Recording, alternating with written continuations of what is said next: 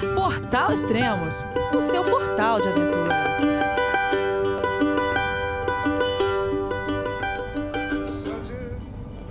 Bom dia, boa tarde, boa noite, bem-vindo a Extremos, o seu podcast de aventura. Hoje vou conversar com o escritor e aventureiro Guilherme Cavalari. Vamos falar sobre livros, sobre o Refúgio Calapalo e sobre a Ruta de los Pioneiros. Vamos falar com ele então. Olá, Guilherme, tudo bem?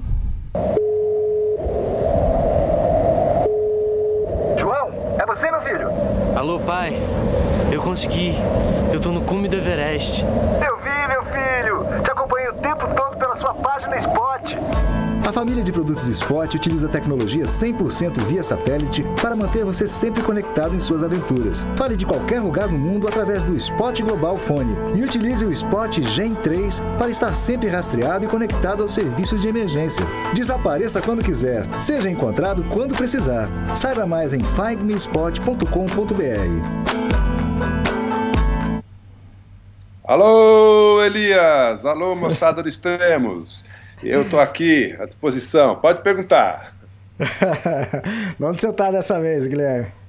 Agora estou no, eu sou no seio da minha casa. Estou em Gonçalves, Minas Gerais, na Serra da Mantiqueira, desfrutando de um verão chuvoso, mais chuvoso desde que eu me mudei para cá, seis, sete anos atrás. Ah, legal. É, é, bom que você tem uma perspectiva fácil disso, né? Do dia a dia aí, o ano que é mais frio, mais quente, mais chuvoso, né? É, eu, eu embolo tudo, eu, minha memória não é muito boa, né? Eu, eu confundo tudo. Eu lembro que teve um verão muito, muito seco, há uns dois, três anos atrás, e esse que tá absurdamente molhado, sabe? Não, não dá, mal dá para treinar. É, não dá, é, só chuva e lama para todo lado. Mas é ótimo, porque aqui é nascente de, de um monte de, de rio importante, então tem que chover, tem que chover bastante mesmo. Sim. Ah, ó, e o áudio tá perfeito hoje, hein? Em comparação que a gente gravando é. lá na Mongólia, tendo que se virar nos 30. é, com, com um pouquinho de tecnologia fica tudo fácil, né? Maravilha, cara. Ó, e falando nisso, falando em Mongólia, como anda o livro? Então, tá meio. Tá, tá bom, tá rápido quando eu consigo sentar e me concentrar, mas assim, desde que eu voltei para o Brasil, né, assim, recapitulando, eu fui para a Mongólia dia 1 de julho do ano passado uhum. e voltei no 30 de outubro. Não, eu voltei no, primeiro, no 2 de outubro. Então eu fiquei quatro Sim. meses. É, dos, dos, quatro meses, três meses e, e, duas semanas, três meses e meio, eu fiquei na Mongólia. E aí, durante dois meses, eu pedalei é, o tempo todo e cruzei a Mongólia inteira de bicicleta sozinho, 3.300 e poucos quilômetros, né? E aí a gente gravou lá os podcasts, né? O Extremos acompanhou a, a aventura. Mas aí, desde que eu voltei é, da Mongólia no comecinho de outubro, eu tive uma série de eventos aqui no, no Refúgio Calapalo, né, nossa escola uhum. de aventura. Eu tive um treinamento de trekking no feriado de 15 de novembro, depois eu tive o Réveillon Aventura com, com trekking e mountain bike aqui, aqui em casa também. É, no meio do caminho entre um e outro eu dei um curso de trekking é, de fim de semana, e aí em janeiro eu passei duas semanas na Patagônia, é, dirigindo uma expedição didática com os alunos mais avançados né, do curso de trekking, fazendo uh, um roteiro que a gente vai discutir aqui no, no podcast. Né? Então, assim, uhum. desde que eu voltei é, da Mongólia até, a, até essa semana, eu consegui investir pouco no livro, né, porque eu estava uhum. sempre também fazendo outras coisas e, e trabalhando outras coisas. Mas o pouco que eu investi rendeu bastante porque diferente dos outros dois projetos né, de, de literatura de aventura, né, o Transpatagônia é, e o Highlands, esse, é, esse dos três é o primeiro livro que eu tenho ele pronto na cabeça. Os outros, os tá. outros não. Os outros eu fui é, construindo na cabeça enquanto eu escrevia, enquanto eu pesquisava, escrevia. Esse não. Esse eu tenho já já estou com ele prontinho. É, só uhum. preciso é, é, criar mesmo, né? Botar tá. a mão na massa e, e fazer acontecer. É, mas assim, eu preciso de tempo, preciso sentar e me dedicar. Mas assim, o que eu já escrevi, que já deve ter dado umas 30 páginas, é, oh, tá do jeito que eu queria que saísse mesmo. Então eu tô, tô uhum. feliz. Tá, e, mas você é do tipo que Você precisa de tempo para escrever, mas não basta meio período do, de um dia para escrever. Você tem que ter isso consecutivo, vários dias, vários dias tranquilo para poder engrenar. Como que é? Ou você consegue aproveitar um, um intervalo que você tem para escrever? É, assim, eu, eu não tenho não tenho muita lógica, não tem muito uhum. é, é, meio irregular, né? Mas assim, em geral, eu preciso embalar um pouco. Eu preciso pegar uhum. vários dias. É, e, e, aí eu rendo, porque eu, eu, tem gente muito talentosa que senta no computador e, e desova várias páginas Sim. prontas. Não é o meu uhum. caso. Eu sou mais um artesão, assim, que fica lapidando, lapidando, lapidando. Então, é, todo dia, quando eu sento para escrever, eu começo relendo o que eu escrevi Sim. antes. Isso, e esse antes pode ser 20 páginas, pode ser o livro inteiro. Então, uhum. eu vou, venho lá de trás e vou e vou lapidando, trocando palavras, jogando uma sentença fora, criando outra, até eu chegar na, na, no trecho que ainda não está não tá escrito, não está pronto. Mas eu já chego um pouco aquecido, né? É, se eu faço isso por vários dias seguidos, esse tempo que eu gasto relendo, reescrevendo, editando, ele fica mais curto. Né? Eu, eu preciso de menos tempo para aquecer o motor e aí eu já começo a criar. É, então esse, esse, é um padrão. É, mas depende um pouco de inspiração, né? Quando eu estou inspirado, e isso acontece em geral quando eu, de manhã, em geral, eu treino. Eu vou pedalar, vou caminhar, vou praticar yoga. Então, nesses, nesses treinos, é, eu tô, estou tô escrevendo na cabeça, né? Eu estou discutindo Nossa. comigo mesmo ideias do livro, não sei o quê. Ou alguma coisa que acontece comigo e eu trago para a escrita, né? Uma notícia, uma ideia, um livro fora do tema que eu li. Mas assim, é, quando eu de manhã faço esses treinamentos e eu volto para casa para trabalhar, para escrever, é, eu já estou um pouco aquecido. Né? Agora, se eu interrompo por conta de uma expedição, de um curso, de um evento, eu preciso de é, mais tempo para retomar né, o fio da meada. Né? É assim que eu trabalho. Mas eu acho que eu escrevo devagar. Eu não sou um cara que uhum. é, um livro em poucos meses. Tenho demorado tá. um, um, ano e meio para fazer cada livro. Sim, sim. Cara, é, é, muito parecido o meu processo também. O lance que você falou, você tem 20, 30 páginas escritas e quando você passa alguns dias, você relê tudo. Eu faço exatamente isso. E é exatamente o que você falou. É, a gente precisa é, esquentar os motores, né? Voltar à inspiração e saber tudo que você escreveu e da onde você parou e continuar. Então, eu costumo fazer é, muito parecido com isso. E se eu fico, às vezes, é, providencial ou não, muito tempo sem escrever, é, aí eu tenho que reler tudo, entende? Saber o que eu parei, ver o que, que eu estava sentindo naquele momento e para poder prosseguir.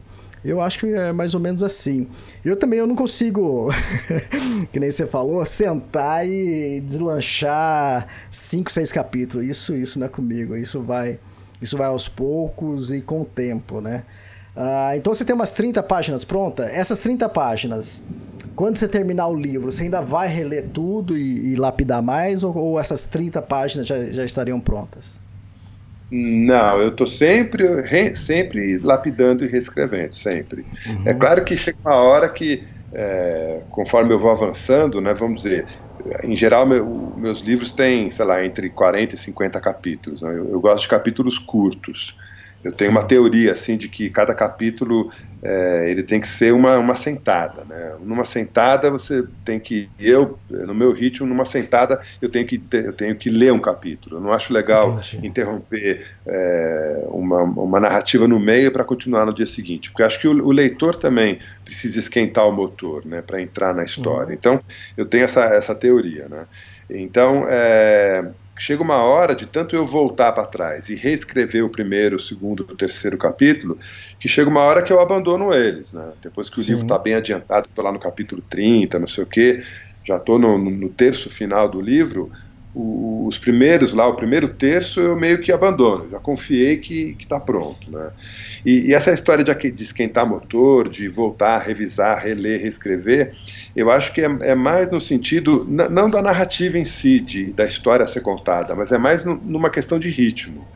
É, porque é, eu gosto muito de, de ouvir história, de ouvir gente contando história. Eu gosto muito de contar a história também, né? É um uhum. pouco da minha formação de ator, eu fui, eu fui ator profissional um tempo, é, fui radialista também, então no rádio eu também tinha, é, embora fosse programa de humor, eu também tinha que contar histórias, né? Então tinha a hora uhum. do suspense, a hora da risada, é, então na hora de, de, escrever um livro, a gente tem que também ter esses altos e baixos no ritmo, né? tem que ter a hora que você olha para fora, tem hora que você olha para dentro, tem hora que você não é você mais que olha, é um olhar é, neutro, né, que está que tá, que tá contando, que está olhando aquele, aquele, aquele evento. Então eu fico eu fico dosando esses ritmos, né, esses olhares, essas perspectivas diferentes, porque eu acho que isso é que dá ritmo para a história, né? É, e eu, eu, gosto muito de incluir pesquisa histórica e cultural né, nesses, livros de, de, aventura que eu faço. É, assim, uhum. Eu acho que é até uma, uma, assinatura minha, uma característica minha. Então, é, também isso é, é, não é fácil de encaixar isso numa narrativa, porque se você se eu peso muito a mão na questão de, é, é, de, de história e cultura, fica fica frio, né? Fica uma, uma narrativa fria, enciclopédica cuspindo um monte de dado e informação que está disponível no, na Wikipedia, né? Então não, não, não, tem grande mérito de um escritor é, só ficar pescando isso, né? Mas assim, tudo isso é, são, os, são, são os ingredientes, né? O, o segredo está em, em quem é o cozinheiro, né? Em quem mistura Exato. tudo isso. É, eu, eu costumo pensar que o livro ele pra, depende da, da, da, pessoa, do escritor, mas ele tem três vertentes, que é a, a sua aventura, né? É, que é o livro de aventura que a gente costuma escrever, a parte de história cultural da, da região e as reflexões. Eu acho que o que diferencia um escritor para o outro é saber essa dosagem, exatamente isso que você acabou de falar. Então, se você colocar muito mais é, aventura, então vai ser só uma narrativa de como foi a expedição. De, de repente você pode quase nem falar de, de cultura ou de reflexão, mas eu acho que o, o, melhor caminho é saber dosar, entende? E o saber dosar, isso vai de cada um. Tem pessoas que gostam de falar mais de história, vai, vai acrescentar o, a porcentagem de história vai ser muito maior, que, ou de reflexão, tem gente que não gosta de se expor tanto assim, mas eu, eu percebo que o, que o leitor adora quando a gente faz nossas reflexões, então eu acho que é mais ou menos dosar isso. Eu é, comentei isso, com você. Pode isso falar. e aquela história da, da, perspectiva, né, do olhar. É, a voz que está contando a história. Ela pode ser uma voz é, objetiva, é, quase científica, né, que está contando né, os passos. Ela pode ser uma voz é, que, não, que não determina, não tem nada determinante, né, ela não fecha o raciocínio, ela está divagando com ela mesma e às vezes não é, não é uma voz, às vezes é como se fosse um, um locutor em off, sabe? É, eu, eu, tenho essa, eu tenho essas três é, vozes assim que eu, que eu tento brincar é, na, nos livros que eu, que eu escrevo. Mas isso aí também não é regra, eu acho que cada um tem. É, por exemplo, eu gosto muito de uma coisa que o Hemingway, o Ernest Hemingway, é, disse num livro, num livro, se eu não me engano, foi o Paris é uma Festa, que é ele é um livro autobiográfico que ele conta dos anos é, 20, 30, 20, 30, quando ele era um cara pobre, um aprendiz de escritor, morando em, em Paris e convivendo com Pablo Picasso, é, uhum. com um monte de artista importante. E, e, e nessa época ele estava é, se lançando como escritor e estava se questionando o que, que, era escrever, né, qual era a importância da literatura. E ele disse uma coisa que eu guardei para mim, que eu tento, eu tento usar no, nos meus livros também. Ele dizia assim: é, um bom livro começa com uma verdade. Você escolhe uhum. a verdade mais absoluta que você conhece para aquela situação e você abre o livro com ela. E dali em diante deixa correr, né? É claro, isso aí é fácil para o Hemingway falar, né? é muito mais complicado que isso, né? Mas assim, é, são coisas que, que, eu, que eu vou é, pescando aqui e ali e que eu acho que ajudam a dar uma bússola para a gente, né? Uhum. Você está escrevendo o livro sobre a Mongólia e você falou que já tinha um subtítulo. Você já pode abrir ele já? Ah, o subtítulo é, é a é a alma do negócio. Isso aí só no lançamento. Legal. É, eu tinha comentado é, com você se você revisita o texto depois que, que você termina. Eu acabei de escrever o, essa primeira versão do livro das Rock Mountains. E eu terminei semana passada. Esse final de semana, se não me engano. E, cara, é um peso que você tira das costas. E, mas você fala isso para as pessoas, as pessoas, pô, legal, então já publica. Mas essa. tá pronto, então. Né? Ela é mais longa. Então, é, essa é a primeira versão. Eu ainda agora dou um tempo de uma ou duas semanas para eu esquecer um pouco do texto. E é exatamente o que você falou. Aqueles primeiros capítulos, eu já tô sem ler, já faz acho que dois meses, três meses. Então, isso é bom ter esse distanciamento do texto, porque quando você volta nele, você fala, pô, mas isso aqui não tem nada a ver, isso aqui você tem que tirar, Elias, não tá encaixando, né? Ou tem coisas que você olha assim e fala, caramba, isso aqui ficou bom, dá para melhorar. Então você tem uma visão muito mais ampla é, do que você escreveu. E agora, essa fase aqui, eu vou revisitar todos os capítulos, vou. É, que é exatamente isso, é lapidar, é melhorar é, toda a escrita, né? Deixar ela mais é, fluida e que ela se conecta um, com um capítulo com o outro. Então eu vou checar tudo isso. Eu faço essa segunda versão e depois ainda faço uma terceira versão que eu presto mais atenção nas aberturas de capítulo e no fechamento de capítulo. Então, para ver se, se o fechamento do capítulo ele está é, de acordo com a abertura do próximo capítulo. Então, para ficar mais suave ainda. Só que isso vai tempo. Eu, é. eu acredito que eu tenho mais dois meses ainda de trabalho para depois disso começar a fazer, a imprimir os manuscritos e eu devo fazer algo parecido que eu fiz o ano passado. É, eu devo entregar para três pessoas lerem a primeira versão, essa última versão que eu, que eu vou fazer do livro. Essas pessoas vão ler, vão anotar, é, dar suas opiniões e eu vou receber esses manuscritos e ver o que, que eu preciso mudar. Eu vou mudar e depois enviar para mais duas pessoas. Essas pessoas vão fazer a mesma coisa, vão ler, fazer suas anotações. Eu vou receber e ver o que, que eu preciso, se eu precisar alterar alguma coisa ou não. Aí depois vai para revisão. Depois da revisão ainda volta para mim e eu mando para uma última pessoa ler com uma visão também de se não passou algum é, erro de digitação ortográfico, alguma coisa assim. Aí depois tá pronto para lançar, mas isso eu acho que o meu eu acho que em maio devo lançar. É um processo super lento, né? É, tem que ser feito com muito cuidado, muita atenção. Eu já fiz isso também de, no Transpatagônia, quando eu terminei é, a versão definitiva, né, quando eu fiquei satisfeito, depois de eu ter revisado várias vezes, eu, bom, acabei, não, não, acho que não consigo melhorar mais. Eu tirei 12 cópias e mandei para 12 pessoas é, lerem, e uma delas, inclusive, me, me mandou a resposta, né, o, o, o manuscrito anotado, é, recentemente, Assim, cinco anos depois que eu. Três anos, cinco anos que eu lancei o livro. Muito bom, cara. Mas é. Tudo bem, não, cada um tem seu tempo. Mas assim, eu, eu não fiz isso de novo, eu não pretendo fazer não, porque tá. é, você fica meio, eu fiquei muito dependente da espera dessas, dessas opiniões, dessas respostas, e, é, e assim, eu escolhi essas 12 pessoas em função é, do que eu conheço é, do trabalho delas, ou porque elas são especialistas no, no, no, no ramo da aventura, ou porque, ou porque, são boas escritoras, ou porque são é, inteligentes demais, etc. Né? Mas o, o fato é que essas coisas todas não fazem de ninguém um bom crítico literário.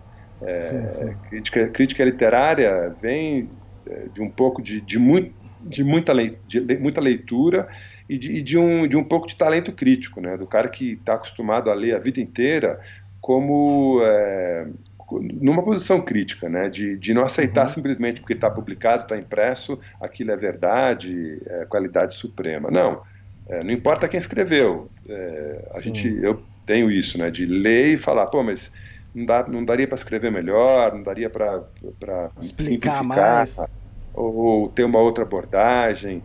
Então eu parei de fazer isso, de, de, de mandar manuscritos pedindo opinião, porque uhum. no final as opiniões eram muito divergentes, é, ou não construíam nada. Então Aham. eu parei. Ah, não, não vou fazer mais isso não. O que eu, que eu tenho são revisores, né? Eu tenho, eu tenho revisores profissionais que eu contrato, é, que vivem disso, são profissionais. E aí esses caras sim, eles, eles não só revisam ortografia, gramática, mas eles também revisam é, é, conteúdo, conceito, né? Contexto. Eles vêm falar, olha, cara, isso aqui que você escreveu não tem nada a ver, é preconceituoso, ou tá errado, é, ou por que que tá aleatório. E aí isso, esses caras que são pagos para isso, esses eu eu ouço, acato, se for o caso, mudo, reescrevo. Então, é, revisão para mim não é só corrigir ortografia. Às Tá, vezes pode entendi. ser é, uma obrigatoriedade de, de reescrever, de, de, de voltar e revisar, reescrever, refazer determinadas passagens, né? Aham. Cara, você ter falado que você recebeu o livro cinco anos depois foi demais, cara, porque eu tô aguardando um ainda. É, mas é assim mesmo, a gente tem que tem que ter é, tem, tem que ser, tem que ter humildade nesse sentido, né? Essas pessoas É. estão fazendo favor, né? De esses leitores Sim. que a gente escolhe estão prestando um, um serviço voluntário, né? E Sim. com o que vier é lucro, né? Então, na verdade, muito- a gente já conta com isso, né? Você falou que você mandou pra 12, então quer dizer, é lógico, você já tem uma porcentagem aí que ou é, vai dar uma crítica bem aprofundada ou a pessoa que só vai falar, ô, legal, né? É, é, esse livro que eu ainda não, não recebi de volta, a pessoa mandou pro e-mail, é... Ah, ficou bom, vai ser um sucesso. Eu Falei, É. poxa... Ela não tá não tava com tempo, né? Sei lá. Isso, ou, ou exatamente. não é um uma- parte. não é um leitor crítico, né? Não é um leitor crítico. Mas assim, o que, o, que, o que me pega mais não é nem isso. O que me pega mais é um questionamento que eu faço em cada projeto que eu, que eu começo, é, esse da Mongólia. Né? Então, é um projeto que demorou mais do que os outros, porque uma vez que eu estava pronto para fazer a viagem o ano passado, o ano retrasado, né, em 18, Isso. eu tive, eu tive uma lesão no joelho, a minha sogra teve um AVC, então a Adriana, minha esposa, ficou é, envolvida com a saúde da, da mãe, não sei o quê. A minha, a minha casa balançou, né? E eu com uma lesão grave no joelho. E aí eu adiei a viagem da Mongólia por um ano. Então eu tive um ano para estudar mais o assunto.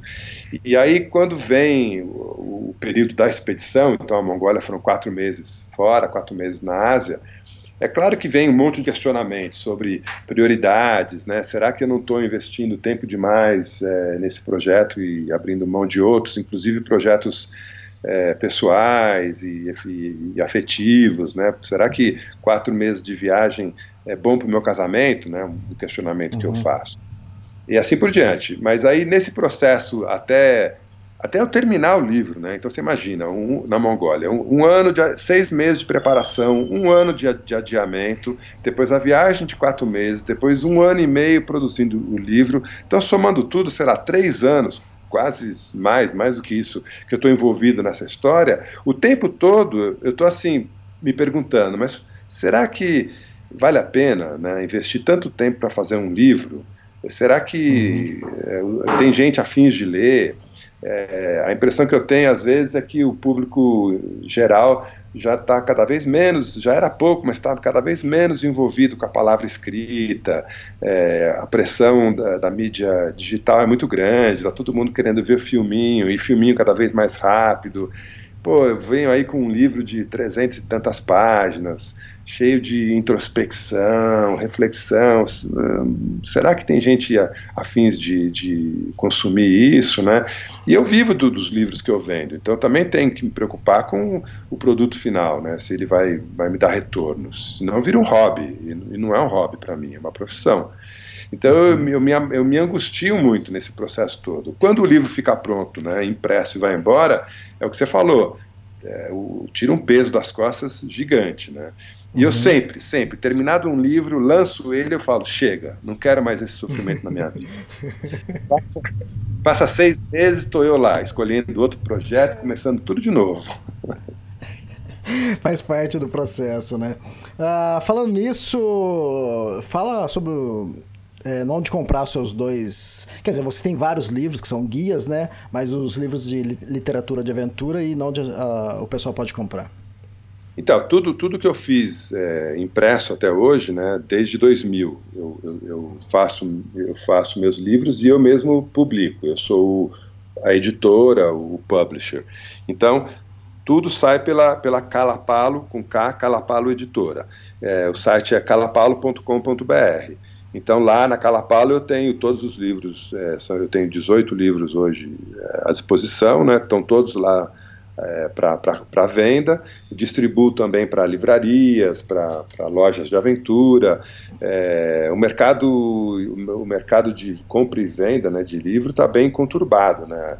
É, as duas maiores redes de livrarias do Brasil, a Saraiva e a Livraria Cultura, as duas estão em processo de recuperação judicial, é, quase falência. É, então, assim, tá difícil de vender livro é, no, no, comércio, mas eu, eu tenho, tem algumas lojas que, que, que, vendem meus livros, algumas livrarias que têm meus livros, mas eu estou focando cada vez mais em venda direta. Então, é, é no uhum. site calapalo.com.br. Ah, fantástico. É, para quem quiser é, então encontrar esses livros, o Transpatagônia e o das Highlands, vocês podem encontrar lá no calapalo.com.br e os livros e os guias também, né, né Guilherme? É, os guias de trekking, os guias de uhum. mountain bike, de cicloturismo, os manuais técnicos de aventura, etc. Tá tudo lá. É, e como você falou, eu também, atualmente, né, acho que eu não cheguei a colocar meus livros nas livrarias exatamente porque quando eu lancei o livro, estava nesse processo de recuperação judicial e você mesmo tinha me dado é, o seu parecer, o que estava acontecendo com você, com a sua editora, é, referente a essas livrarias. E, então a minha venda sempre foi direta e tem algumas lojas de aventura que também vendem. E eu acho que a venda direta, é, vira e mexe que eu recebo venda aqui, a pessoa comprou às quatro e meia da manhã, da madrugada, né? A livraria é. não estaria aberta essa hora. Então é, eu acho que eu consigo investir mais e chegar no, é, no leitor uma, uma forma mais abrangente que hoje em dia as livrarias estão é, oferecendo, entende? Então eu estou apostando mais. É, foi a mesma coisa quando eu lancei o Extremos, né? Foi bem aquela virada do, do, do impresso para o digital. Então eu consegui pegar bem essa onda é, do digital. Então quem quiser Não, comprar meus livros é o Tour do Mundo. É pode, pode falar. Não, não, é que é só para não, não perder o assunto, isso que você falou é muito importante, né? Você, você narrou é, a experiência que eu vivo diariamente. Você escreveu o teu livro e agora você é o, é o vendedor, você é, o, é a ponta final é, na ligação com, com, com, o leitor. Só que a gente vai acumulando é, funções, né? Então, se, você, se, se eu, eu, me considero, antes de tudo, um escritor. É, só que para eu conseguir lançar meus livros, eu tive que ser também editor, é, porque não compensava eu mandar meu material para uma editora que ia fazer um trabalho relativamente fácil, que é revisão, é, produção né, editorial, montar o volume, impressão, é, e, e, para isso eles ficam com, com 90% é, do valor da capa. Né? Então, assim, uhum. não me parece correto isso, não me parece justo. Então, eu tive que virar editor. Não, não satisfeito, né, ou melhor, é, eu não tive outra opção. Uma vez eu escrevi, eu escrevi tive que virar editor. Na sequência, eu tive que virar distribuidor, porque se eu terminasse o livro, é, imprimisse tudo, o livro está lá impresso, bonitinho, pronto para venda. Se eu contrato uma distribuidora, ela fica com quase metade do valor uhum, da capa para distribuir também não, não, acho, não acho justo isso. Então eu abracei esse, esse processo também. Então durante muito tempo eu era escritor, editor e distribuidor. E para piorar com essa crise das, das, das livrarias, é, eu tive que virar vendedor também. Então eu, te, eu, tive que ir até o fim do processo. E o processo de venda não é simplesmente pegar o livro, colocar num, num site e esperar o, o, leitor, né, o comprador. Você tem que fazer o, o marketing, você tem que ser Sim. o publicitário né, desse produto. Então, é uma quinta função, é um quinto trabalho que a gente tem que abraçar para poder fechar o ciclo completo e poder viver disso. E aí vem um, né, uma, uma, editora, uma, uma, livraria Cultura da Vida, que entra em processo, processo de recuperação judicial, pegou centenas de livros meus talvez até mil livros meus em consignação durante um ano, vendeu esses livros, não me pagou uhum. e, não vai me pagar, porque Sim. quem sou eu, né, uma editora pequena, eles estão preocupados em pagar a Companhia das Letras. Sim. E aí, e, e, não pagou por quê, né? Porque eles venderam o livro, tiveram lucro, embolsaram minha, o lucro deles e a minha parte, mas por conta de má administração, eu sou prejudicado. Então, assim, é, é, bem complicado. O mercado editorial é bem complicado. E a gente vai acumulando função, acumulando função, sem parar. É, Exato. Daqui a pouco eu, eu, eu vou ter que é, montar eventos né, para mostrar meu material. É bem complicado, mas eu não, não, reclamo, porque tem dado certo até hoje e é isso que eu gosto de fazer.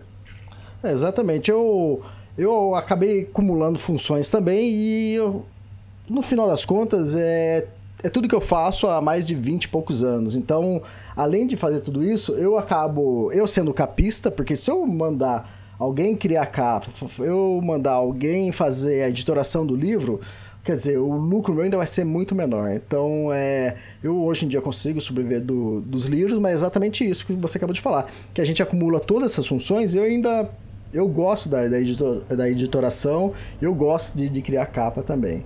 É, eu faço o máximo que, que eu posso, né? Lógico que outra pessoa, outro profissional fosse fazer, iria fazer com a visão dele, né? Mas eu estou satisfeito também.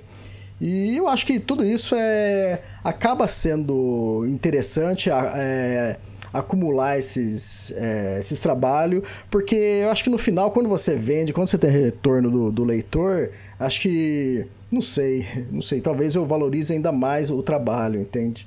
E, acho que tá dando certo por enquanto, e é aquele negócio, que, que nem você falou, o que as é, livrarias é, se, quando você vai disponibilizar numa livraria, eles ficam com quase 50% do valor da capa. Hoje em dia, é, o que eu acabo fazendo, eu pego, em vez de pagar para a livraria, esse valor eu acabo investindo em marketing, que eu acho que, que dá o mesmo resultado, ou até melhor do que se tivesse uma livraria. Eu costumo, eu acho que você também, eu costumo é, motivar muitas pessoas, todos os aventureiros que eu converso, que estão tá fazendo grandes aventuras, que eu vejo que são aventuras que, que seria interessante é, de virar livro, né, de virar uma história, eu incentivo essas pessoas a escreverem é, livros, né? Mas é, acho que a gente tem que explicar para essas pessoas que hoje em dia não adianta só escrever livro, você tem que vender livro, né? Então, se, não adianta se você só escrever um livro, tá o livro lá na sua casa. Então, é, acho que hoje, é, nessa. É, na modernidade, a gente tem que, além de ser escritor, ser um bom vendedor, né? É, aí, aí é complicado, porque também um bom livro se vende sozinho, né? É, uhum. E um livro ruim pode ter uma boa performance comercial se tiver um bom marqueteiro né, pilotando uhum. o, o, produto. Então, é delicada, é uma, uma, equação que eu não tenho resposta, não. É, eu Sim. acredito que a qualidade é, o, é, é a melhor ferramenta de venda. É, então, eu, eu, eu, por exemplo, eu invisto num, num, num capista, né? Eu contrato para os livros, os últimos livros, eu tenho feito todas as capas com a Renata Martino, que é uma artista plástica que mora em Genebra, na Suíça, minha amiga de infância, muito talentosa. E, é, uhum. Por ser amiga de infância, ela me conhece bem, então ela, ela absorve bem é, a mensagem que eu tento passar com os livros, a mensagem que eu tento passar enquanto pessoa, e ela consegue, é, ela consegue transcrever isso numa, numa linguagem de, de, de, desenho, né, de, de, de, imagem.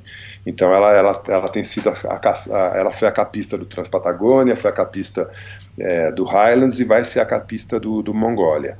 É, eu contrato também um, um, editor, né, uma pessoa que faz editoração, que pega o texto e organiza em páginas, desenha os mapas para mim, é, uhum. porque eu não tenho essa, essa habilidade, eu não tenho essa competência. Eu teria que aprender isso e investir bastante tempo que eu não tenho. Então eu uhum. contrato esse profissional também. E é o mesmo cara que, que faz comigo desde o começo. E então assim vai fazendo uma família, sabe? Não é só um, Sim. não é um time, é uma família. É um, são gente que são pessoas que torcem muito é, por mim, acompanham as viagens que eu faço desde, desde do, do, do embrião, né? Quando quando eu sopro a ideia, ah, tô com vontade de ir para não sei onde, os caras, poxa, que legal, não sei o que, já estou imaginando como é que vai ser, e já, já começam a viajar juntos, né? Então eles vivem esse processo junto comigo por anos, ao longo de uhum. tudo. E é claro que com esse tipo de envolvimento a capa vai ficar boa, a editoração uhum. vai ficar boa, o mapa vai ficar bom. Agora tem, tem mais um cara entrando para o time que é um revisor de, de, de, de, imagem, de foto, então as minhas fotos vão passar por um, um pequeno tratamento. Mas, de novo, assim, é gente que está lá envolvida até, até os ossos, né? Uhum. E, e, e, isso tem um valor muito grande para mim. Eu acho que é, o mesmo valor que você atribui ao leitor, né? Quando você toca um leitor, é, eu dou o mesmo valor ao, a esse time, né? Essa família uhum. que está envolvida na produção do, do livro, produto. É como se fosse um filho nosso, né? E isso tudo me motiva, né? Eu já fico, fico imaginando como é que vai ficar a capa do próximo livro, porque eu sei que a Renatinha está lá envolvida e pensando. Então é, é bacana isso. Legal. Ah, e, então, para quem quiser comprar meus livros, é só ir lá no extremos.com.br, que aí você pode encontrar lá o Tour de Mont Blanc em busca de Emily e tem o da Kungsleden, é, Uma Caminhada no Ártico. Então, acho que é isso. Sobre livros, acho que é isso, né? A gente teria aqui mais, um, mais uns dois dias para falar, né, Guilherme? É, não, é, quando mistura trabalho e paixão, a gente pode, pode ir embora. Legal. Ô, Guilherme, você tá fazendo uma mudança aí no Refúgio Calapalo? Eu já tive aí duas vezes. O que, que vai mudar? Então, a gente tá, vai, vai ampliar, né? Porque a gente aqui do lado do, da, da, casa onde a gente mora, que tem os dois quartos com os beliches, que é o refúgio, é, a gente tem ao, ao, lado da casa, a gente tem um galpão que até então estava sendo usado como depósito de livro, depósito de, de, móveis, né, não só móveis meus, mas móveis aqui da, da fazenda onde eu, onde eu moro. Eu, a gente resolveu esvaziar esse, esse grande galpão, é, construir uma bateria de banheiros, então vai ter uns três chuveiros, umas três privadas, construir uma cozinha coletiva com uma sala de jantar, uma mesona de jantar rústica de madeira e colocar os passar os beliches para lá. Então hoje aqui no refúgio a gente tem é, quatro beliches, no, no, no, galpão, né, no novo refúgio, a gente vai ter seis beliches. Então, de oito uhum. leitos, a gente vai passar para doze leitos. E aí eu vou poder manter esse espaço aberto o tempo todo, porque hoje, como é dentro da nossa casa, é, uhum. a gente não abre todo fim de semana, o refúgio não fica disponível para o público o tempo todo. A gente abre Sim. quando tem evento, né, quando tem um grupo nosso, fechado, que, que lota a casa.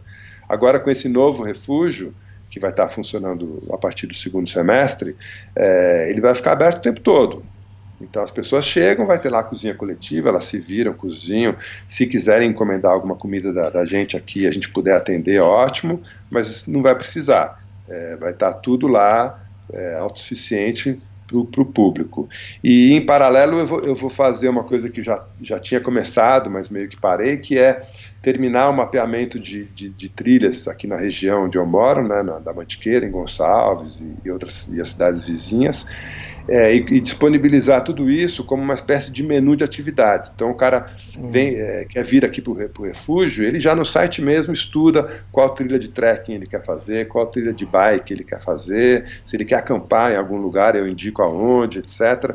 Então ele vem já com a própria programação desenhada, não precisa contratar guia, não precisa me contratar, é autossuficiente, independente, e a hospedagem está ali, né, à disposição, com uma cozinha uhum. para o cara se virar. E tudo isso, por, obviamente, por um preço bem acessível. Né?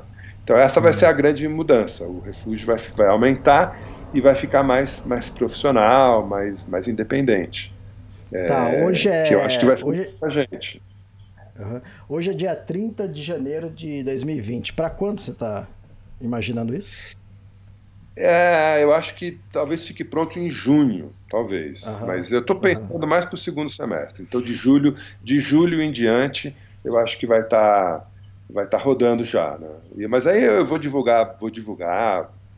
De repente faço um evento é, como um que eu fiz no passado de convidar é, gente do meio para passar um fim de semana comigo, aqui com a uhum. Adriana, uhum. conhecer o espaço, aí te, te convido.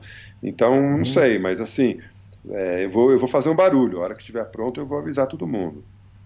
Tá. Bom, e aí no refúgio que você dá os cursos de trekking, que vai que é a porta de entrada para o nosso próximo assunto, né? A Ruta dos é, Pioneiros. Exatamente. Exatamente. Aqui no refúgio Calapalo é uma escola de aventura e a gente tem cursos regulares de trekking, de bikepacking, é, de navegação com GPS, etc. É, e as turmas e esses cursos acontecem todo mês. E, as, e os alunos mais envolvidos, mais empolgados né, é, com esses cursos, eles acabam participando das expedições didáticas que eu faço todo verão, janeiro e fevereiro, na Patagônia. Porque janeiro e fevereiro aqui na Mantiqueira, é, e esse verão está sendo exatamente assim, é, é, muito chuvoso, é difícil de fazer qualquer coisa. Uhum. E até treinar. Então eu prefiro não ficar aqui.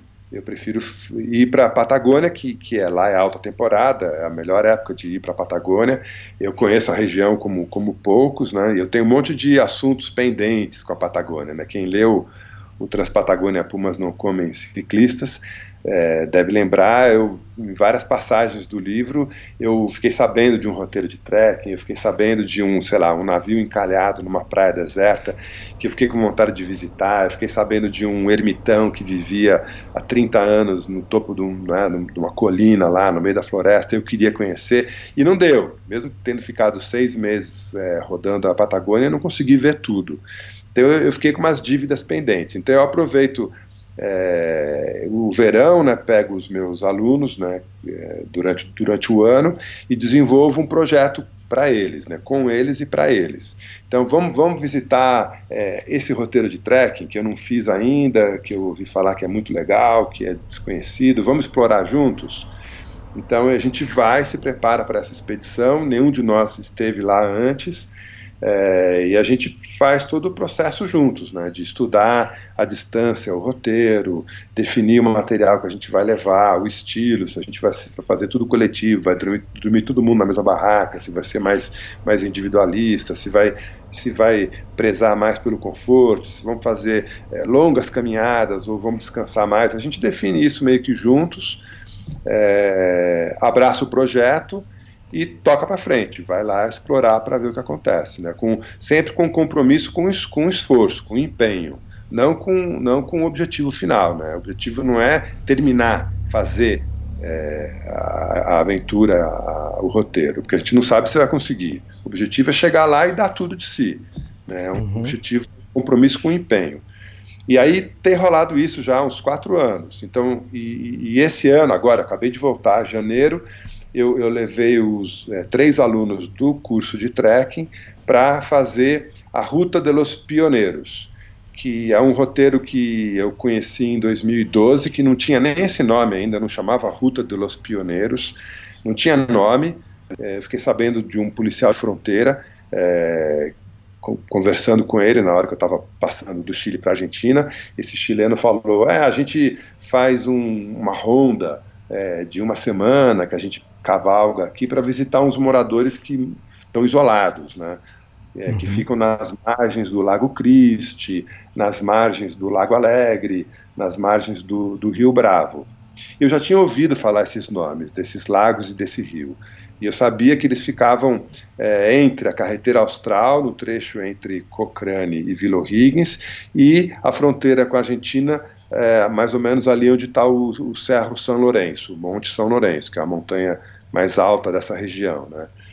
E eu sabia que ali no meio era muito selvagem. E eu não sabia que tinha trilha. De repente esse policial me fala que tem três, quatro moradores é, isolados que ficam exatamente nesse trecho e que eles têm que fazer de tempos em tempos uma ronda a cavalo para ver se esses caras estão vivos, se estão bem, se precisa de alguma coisa, né?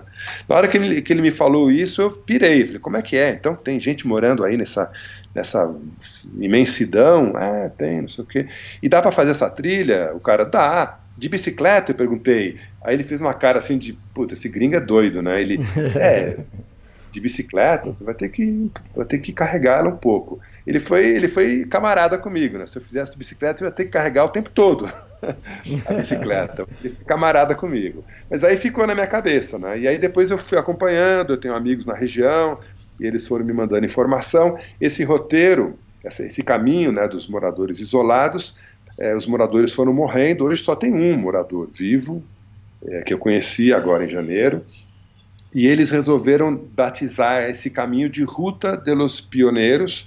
É, o, track, o track log, né, a, a trilha digital, está disponível na internet, mas pouquíssimas pessoas fizeram. Tem, eu tenho lá na internet o relato de um alemão que fez há dois, três anos atrás, um, um, outro holandês que fez na sequência, depois tem um americano que fez em três dias voando e, mais nada. Né? É, tem mais gente que fez, mas não tem muito mais, não tem muito mais relato que isso na internet.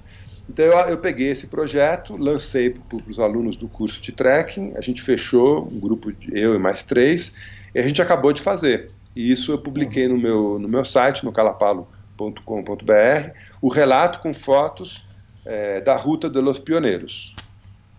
E o relato e as fotos estão de excelente qualidade. O pessoal pode depois lá ler. A gente vai falar aqui um pouco sobre a ruta, mas aí depois, se vocês quiserem complementar, é só visitar o site lá.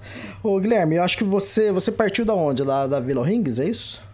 Então, é, o roteiro, ele é normalmente é, feito de, de norte a sul. Ele é feito, ele é uhum. feito de Cochrane para Vila Higgins. Ele, é, ele, come, ele começa, né, é, quase sempre, de um lugar chamado Caluqueu, que tem uma geleira, e ele, ele vai até a margem é, sul do Lago Christie, do lado de um, um, posto policial, do lado assim, 20, sei lá, 15 quilômetros, de um posto policial chamado Entrada Maier, que quem leu o Transpatagônia deve lembrar, é um trecho super, super difícil que eu fiz de bike, que tem uma, uma pinguela de madeira, que é para passagem de ovelhas, e eu passei com a bike ali, está no filme também, no Transpatagônia. Bom, mas a gente resolveu fazer o contrário, porque tem toda uma logística complicada essa travessia, porque Caluqueu fica a mais de 30 quilômetros de distância de Coyhaique, de, de Cochrane, que é uma cidadezinha, é, que é uma ponta da trilha. A outra ponta da trilha, que é a, a ponta sul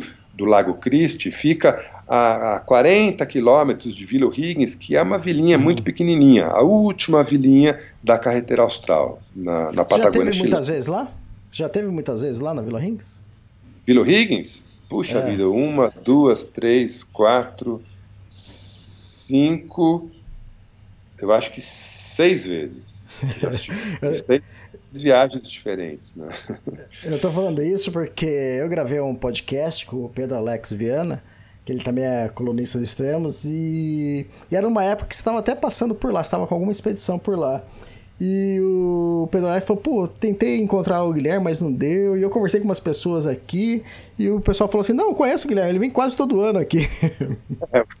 com os locais. Não exagera. Não, mas ó, o Coiaque, por coincidência, eu, eu, fui um pouco mais, eu fui umas, sei lá, oito vezes para Coiaque. E por coincidência eu, eu, fui nos últimos três anos, é, seguidinho, né?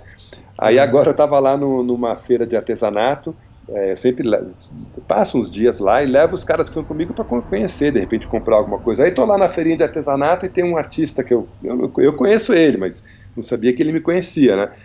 E ele faz umas, umas, ele desenha umas pedras e faz uns desenhos de peixe, de truta. É bem legal o trabalho dele. Eu tenho uma obra dele aqui. E eu tô, eu tava parado na vitrine da lojinha dele, falando, né, para os meus alunos, ah, esse cara faz um trabalho legal, né, de, de gravura em pedra. E ele sai de, da, da loja é, senhor Guilhermo, senhor Guilhermo, que prazer, que prazer. E eu, caramba, o cara lembrou meu nome. Aí eu falei, tem três anos seguidos que eu tô vindo aqui. Legal, Mas muito bom. outras vezes que eu fui, acho que uma hora, uma hora o cara decora, né? Exato, é legal isso, legal. Mas a, a logística né, dessa, dessa travessia da Ruta dos Pioneiros é meio complicada é, porque o transporte público na carretera austral é bem minguado, é bem inconstante, lento. É, então, por exemplo, o ônibus de Cochrane para Vila O'Higgins tem três vezes por semana só. É, uhum. Então, assim, é, a gente resolveu, então, simplificar essa logística. A gente contratou uma van de um amigo, um cara que eu conheço há alguns anos já, é a segunda vez que ele dá apoio para a gente, e esse cara levou a gente de van no começo da trilha e foi buscar a gente de van no fim da trilha. Ah, e isso é, poupou a gente uns três dias, é, que a gente uhum. gastaria em transporte público é, e pernoite para poder fazer tudo. Né? Então a gente investiu um pouco e, e resolveu isso. Mas assim, hoje já existe, já, já existe a Ruta de los Pioneiros, ela já está definida, é, ela é totalmente selvagem, tem um morador isolado no, no, numa ponta dela e mais nada. É, as condições da trilha não tem marcação nenhuma, ela é totalmente selvagem, é uma trilha de cavalo, de gado, cheia de bifurcações mas a trilha principal é meio, é meio óbvia de seguir. Às vezes ela some, tem muita árvore caída no meio do caminho, tem vários rios para passar sem ponte, tem alguns obstáculos naturais é, de dificuldade elevada, tem um negócio, um, um lugar chamado Passo La Picota, que é um rio de degelo é, bem violento, que, que, você tem que esperar a hora certa de, de passar, é, em geral de manhã bem cedo, com a água assim na coxa, mas é um rio muito violento. E aí depois você tem que ou escalar para cima ou desescalar para baixo, uma ribanceira de uns, de uns, sei lá, uns 15, 12 metros de altura, é, a 80 graus, 70 graus de inclinação, de material solto, de matéria solta. Então você vai, você vai derrapando que nem um louco para cima e para baixo. É, se tiver chovendo, a coisa fica bem pior. Tem que atravessar o Rio Bravo, que o nome já diz, né? É um rio, uhum. é um complicado, dependendo do roteiro que faz, tem que atravessar ele três vezes. Nesse, nossa, nessa nossa exploração, a gente só atravessou ele uma vez porque é, não dava para atravessar é, três vezes, porque você vai subindo o rio, né? Então a primeira travessia é num ponto mais baixo, a segunda num ponto médio e a última na cabeceira do rio. No ponto baixo e no ponto médio não dava pé, era um rio monstro, assim, de não dava pé, não tinha como atravessar. E a gente então se meteu no mato, encontrou, conseguiu encontrar uns caminhos e não cruzou o rio, deixou para cruzar só na, na, cabeceira. Aí foi uma travessia fácil, com água no joelho, é, não teve grande dificuldade, né? Mas assim, o, o, o, o mais, é, o que é difícil de passar para as pessoas é o seguinte: Patagônia é, não é mais um lugar selvagem. A Patagônia é um ícone de turismo de aventura. É um, é um, é um, é um lugar que está no radar de todo aventureiro, todo turista de, de, aventura do planeta inteiro. Então é difícil você encontrar na Patagônia um lugar que não tenha turista. Já está tudo, já tá, já tá tudo ocupado. Torres Sim. del Paine hoje é um shopping center Nossa. quase. Está uhum. é, tá lotado de gente. El Chaltén está lotado de gente. Então assim, é, a gente fez a ruta de Los Pioneiros, caminhamos oito dias, 133 quilômetros. Eu acho que se eu voltasse a fazer, e eu penso em repetir esse ano, ano que é, é 21, né? Eu penso em repetir, eu faria em, em 12 dias, não oito, para ter mais, é, mais tempo livre e, e, e sofrer menos. Mas assim, em oito dias a gente cruzou com um australiano que estava sozinho fazendo no sentido inverso. Só Quer dizer, imagina isso, um, uma trilha com, com geleira, com pico nevado, com floresta intacta, lagos pristinos. A gente viu umas mega trutas nadando num, num, dos lagos. Quer dizer, é um lugar ideal. É, é o que a Patag... é tudo que a Patagônia tem para oferecer no mesmo, num lugar só, sem ninguém. Imagina aí a, a raridade que é isso. Exato, e, e uma ruta que não é, é tão comprida assim, né? Você tinha isso como 95 quilômetros, mas vocês acabaram fazendo 133, é isso? 133. A gente errou um pouco, se perdeu uhum. um pouco, assim, se perdeu no sentido de a gente tentou achar, nesse momento que a gente tinha que atravessar o rio duas, três vezes, a gente não atravessou, a gente se meteu no, no, no mato, subiu montanha, subiu morro, né, fomos procurando caminhos, aí você, você é, acrescenta um pouco de quilometragem. Né? Teve um dia o, acho que o segundo dia de, de trekking, é, a trilha sumiu num lamaçal, eu, eu devia estar um pouco distraído, um, é, um pouco desatento, e eu, a, gente, é, a gente acabou fazendo um círculo e voltou para o acampamento, sem, sem, sem, eu perceber. Eu estava navegando, Sim. eu fiz um círculo e voltei. Então a gente andou dois quilômetros, um para ir e um para voltar, e pum, chegamos de novo no, no mesmo local da partida. E aí minha, minha cabeça deu tilt, né? Eu falei, não, não é possível, como é que, como é que eu fiz isso? Tão, com um erro tão né, infantil. Mas era, era um labirinto, era um trecho em que a trilha ia zigue-zagueando em bosques, em, em, em, em, pedras, em laguinhos, não sei o quê. Então, ela não ia no, no sentido norte-sul, que era o nosso sentido de navegação. Ela ficava zigue-zagueando. E num desses zigue-zagues eu, pum, peguei a trilha de volta. É, mas isso porque não tem nenhum tipo de sinalização. É, é uma trilha de navegação. O cara tem que saber navegar. Não, não tem como fazer a ruta dos Pioneiros sem navegação. É, mas assim, isso eu, eu, vejo como uma, uma, uma qualidade do roteiro. Né? Que roteiro que tem hoje na Patagônia, é, com todas essas características naturais, e que você ainda pode se perder. Né? Sim, sim. Não, não dá para se perder em Alchalten, não dá para se perder em Torres del Paine.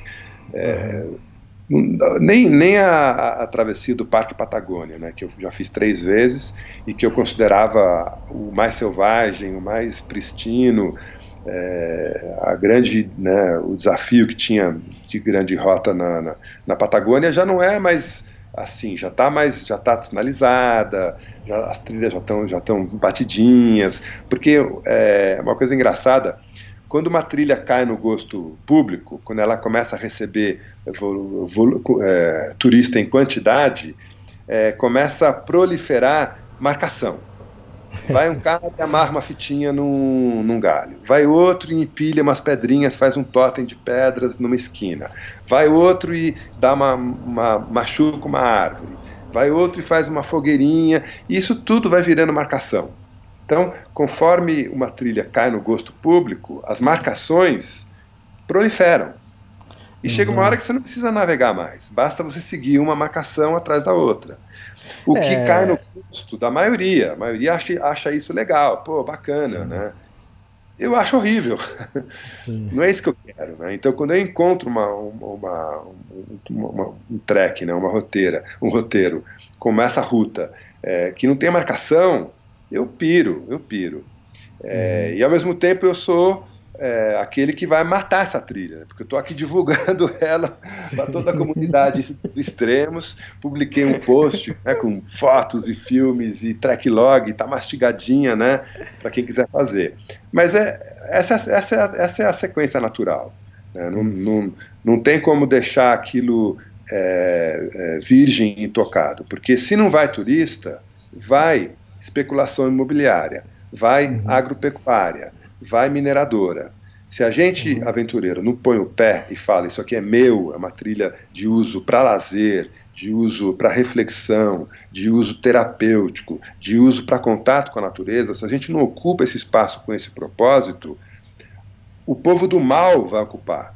Do mal que eu digo que é o cara que tem o lucro, o dividendo, a ganância acima do bem natural. Então ele vai querer extrair minério, ele vai querer, querer colocar gado, ele vai querer extrair madeira, ele vai querer represar o rio e fazer é, usina hidrelétrica, ele vai querer fazer um loteamento e encher de casa de veranista. Esse é o, é o, é o, é o, é o propósito de uso é, do espaço natural que não, não preserva, né? que não é, não, não deixa legado nenhum para as gerações futuras. Então a gente tem, nós aventureiros, temos que ocupar o espaço. E se ocupar o espaço é, resulta em, em, fazer marcações, sutis, mas marcações, e a trilha ficar fácil, é, esse é o mal menor. Então, Sim. ao mesmo tempo que eu lamento, eu sei que esse é um processo positivo, é um processo, é um processo construtivo. Tem uma coisa legal que você escreveu no, no artigo, que é as marcações se proliferam como pragas de inseto. mas é, tem trilhas tá. que são assim mesmo. É, mas assim, eu, eu, eu, pensei até no texto do, do, do blog, do blog é, fazer essa discussão né, que eu estou fazendo aqui com você, né, expor uhum. esses argumentos, mas achei, achei que ia ficar grande demais, ia tirar um pouco o foco do, é, do artigo.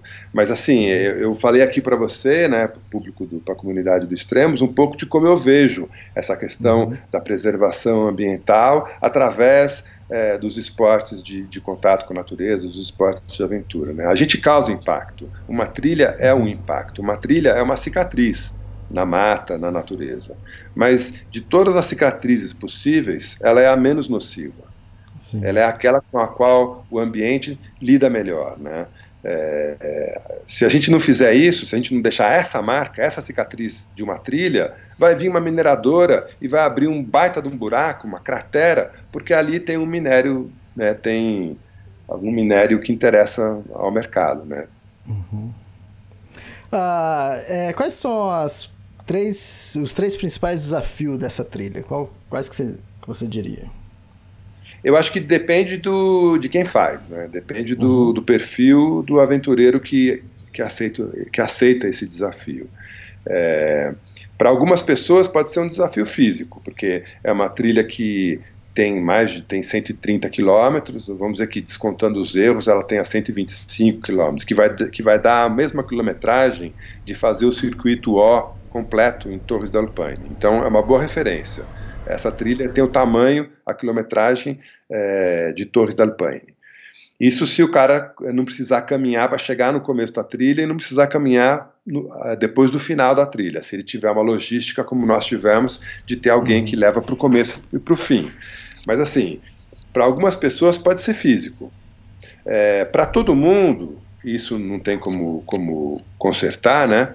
Tem um desafio de peso nas costas, porque como é uma trilha é, autossuficiente, não tem onde você se reabastecer em nenhum ponto da trilha, em nenhum ponto uhum. da trilha, o cara tem que levar toda a comida para o tempo que ele previu para essa travessia. Então eu falei que teve um cara que fez em três dias, né? Esses Sim. caras que fazem é, trekking ultraleve, né? Você chama, você me falou, você chama de speed hiking, né? Exato. Mas assim, esses caras que fazem é, quase que correndo a trilha, é, eles vão precisar levar muito menos comida, eles vão com a mochila mais, mais leviana. É, leviana é espanhol, né? mais leve.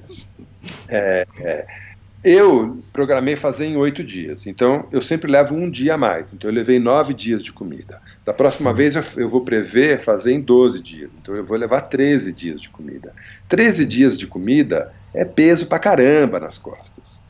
Se, uhum. se, dependendo do tipo de alimento, né, se o cara não investir em tecnologia e não levar comida liofilizada, por exemplo, se ele levar, como eu levei, né, é, polenta, cuscuz, lata, lata, de atum, lata de salmão que tem na, na, no Chile, etc., né, granola, etc., é, você está falando 13, de 13 dias, você está falando de 12 quilos. 12 quilos de comida nas costas, no mínimo.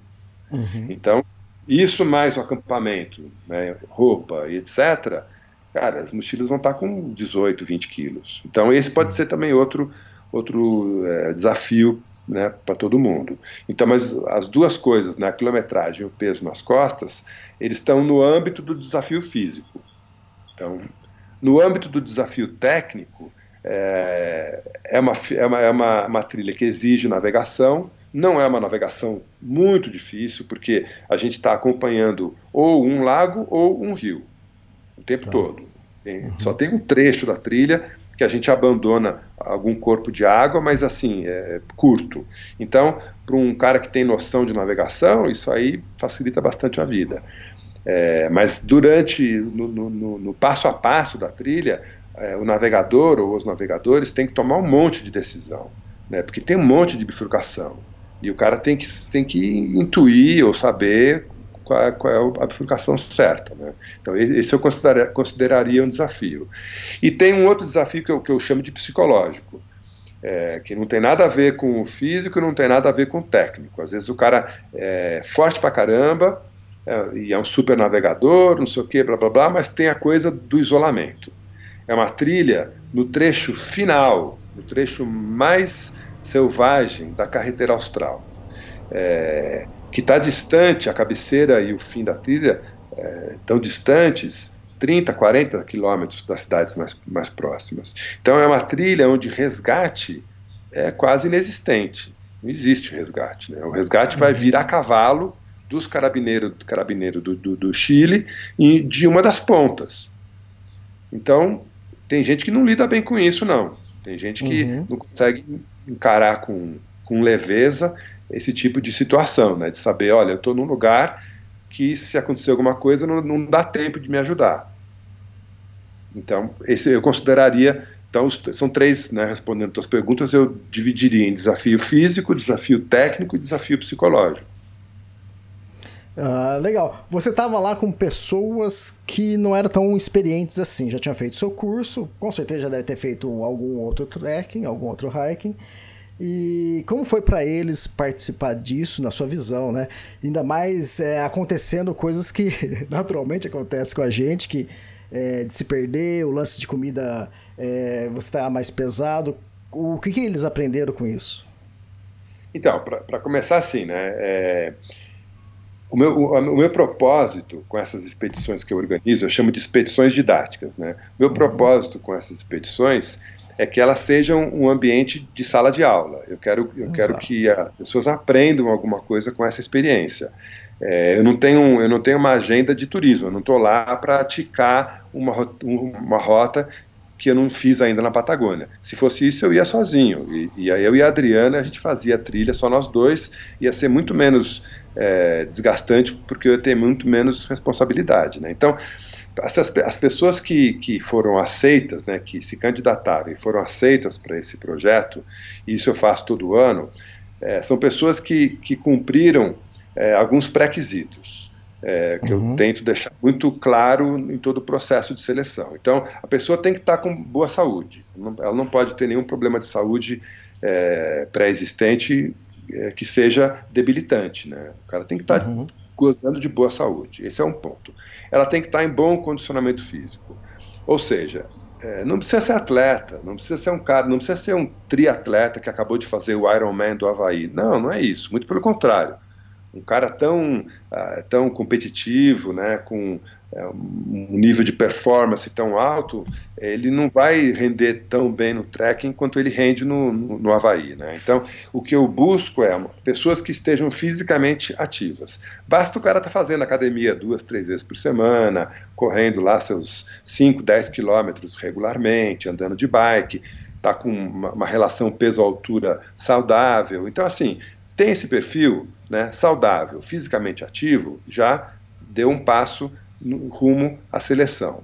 Depois uhum. tem que estar bem equipado. E isso também é um processo. Né? O, o raramente acontece de um cara chegar para mim e falar: Eu quero participar da expedição, eu não tenho nada.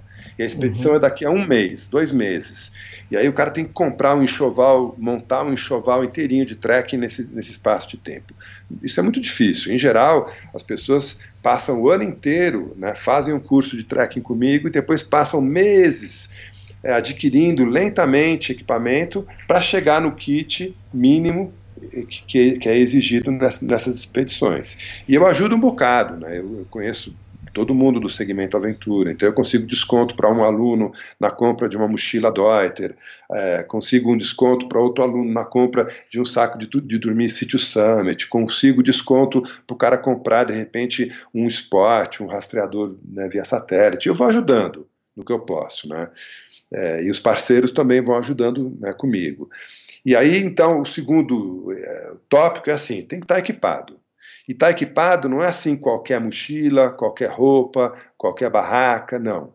É tudo leve, compacto, de excelente qualidade. Então, é normal eu falar para alguém assim: ah, essa mochila que você tem aí, Xing esquece que eu não confio. Ah, mas ela tá boa. Tá, mas eu não confio. Então, vá atrás de uma coisa confiável. E eu explico por quê. Né? Ele fez o curso comigo e ele vai entender os meus argumentos. Né? É, se estoura uma alça de mochila numa travessia dessas, a gente está com um problema gigante na mão. Né? Não pode acontecer.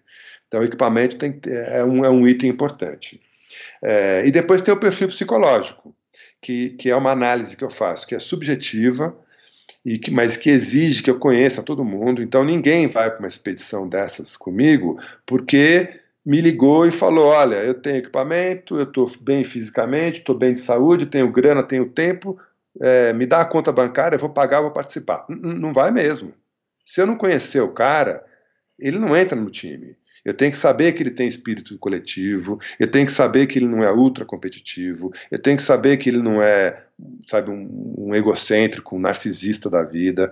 Eu tenho que saber que esse cara não vai ter um chilique na, na, na, por, por falta de conforto no meio do nada. Então, eu tenho que confiar. Tenho que confiar no, na, na, no, no caráter, na personalidade. Para isso eu tenho que conhecer. Eu consigo conhecer num curso de trekking. Eu consigo conhecer num fim de semana de treinamento aqui comigo. Mas eu não uhum. vou deixar para conhecer na expedição. Então, esse é outro, outro, parâmetro que eu, que eu adoto. Então, é, eu, foram três pessoas nessa expedição. Eu devo ter recusado seis. Uhum. Se, eu, se, eu, se, eu, aceitei três, eu, no mínimo, recusei seis. Uhum. E é interessante isso, essa pergunta eu fiz, porque é, é uma extensão do seu curso, né? Se você quisesse uma coisa fácil, você teria ido para Torres del Paine, que é, qualquer um faz, está tudo marcado e é só seguir o da frente, né? Ali não, tá todo mundo se empenhando para realizar a expedição, né? Fazer a travessia, né? E uma das coisas uma das assim, coisas legais. A gente, a gente teve, eu dou aula de navegação no curso, mas não dá para ensinar alguém a ser navegador numa tarde. Navegação uhum. é um processo lento. Então o cara, o cara teve a teoria de navegação com bússola, carta topográfica ou até GPS comigo no curso. Na expedição, ele coloca em prática, ele entende qual, como, como funciona realmente o processo de navegação. Ele entende que é um processo que dura o tempo todo, a gente está o tempo todo navegando. O tempo todo está tá se perguntando: será que esse é o caminho certo? Você nunca está confiante, 100% confiante. É, quando uma trilha é completamente batida, marcada, não tem navegação. Se não tem navegação, não é expedição. É, esses, esses, são os raciocínios que eu tento passar para os alunos. Outra coisa que eu tento passar para eles: se a gente tem certeza que a gente vai começar e vai terminar essa expedição, se a gente tem certeza que, que a gente dá conta de fazer ela inteira, porque todo mundo dá conta, não é expedição. A gente está uhum. cumprindo um roteiro de trekking. É muito legal, é muito gostoso, é um lazer, é o melhor lazer do mundo. Mas não pode ser chamado, na minha visão, de expedição. Na minha, na minha visão, expedição tem que ter é, um percentual razoável é, de possibilidade de fracasso. Né? Se, se, a possibilidade de fracasso for zero, então esquece, é expedição.